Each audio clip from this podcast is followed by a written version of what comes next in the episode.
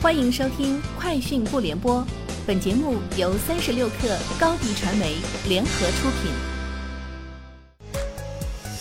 网罗新商业领域全天最热消息，欢迎收听《快讯不联播》。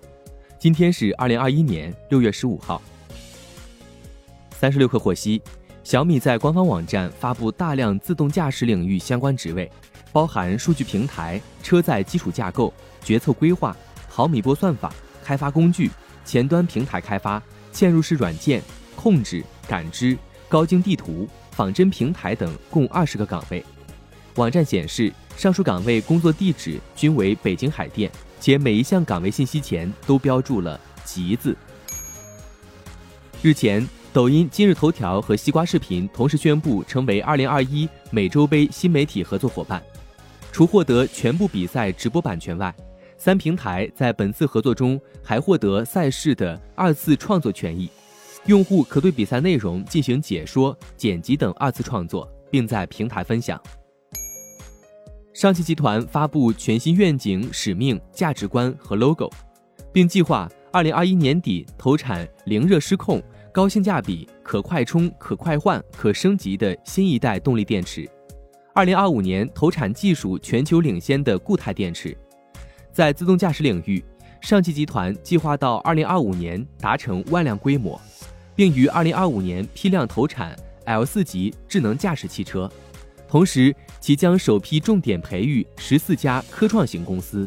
其中捷青科技、中海庭、联创电子三年内陆续分拆上市。据灯塔专业版数据，截至六月十五号零时零分。二零二一年端午档总票房超四点六亿，总人次一千二百九十八点三六万，总场次一百三十点八万，创中国影史端午档场次新纪录。不过，本年度端午档创下自二零一五年来端午档票房新低。Sensor Tower 商店情报数据显示，二零二一年五月，腾讯《王者荣耀》在全球 App Store 和 Google Play 吸金超过二点六四亿美元。相较二零二零年五月增长百分之十三，蝉联全球手游畅销榜冠军。腾讯和平精英和 PUBG Mobile 以二点五八亿美元的收入位列榜单第二名，相较去年五月增长百分之五点二。榜单前五名中的另外三款游戏为《原神》、Roblox 和《天堂 M》。路透社消息，韩国现代汽车和美国通用汽车周一表示。他们正在努力研发飞行车。现代汽车乐观地表示，最快可能会在二零二五年推出空中出租车服务。通用汽车的一位高管则表示，空中出租车服务可能需要到二零三零年才能克服技术和监管障碍，并实现商业化。日前，市场研究机构分析发现，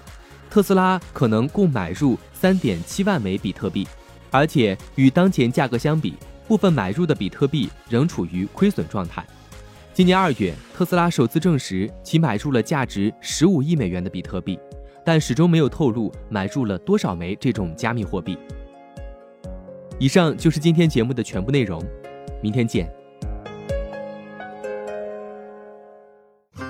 高迪传媒为广大企业个人提供微信视频号代运营服务，商务合作请关注微信公众号高迪传媒。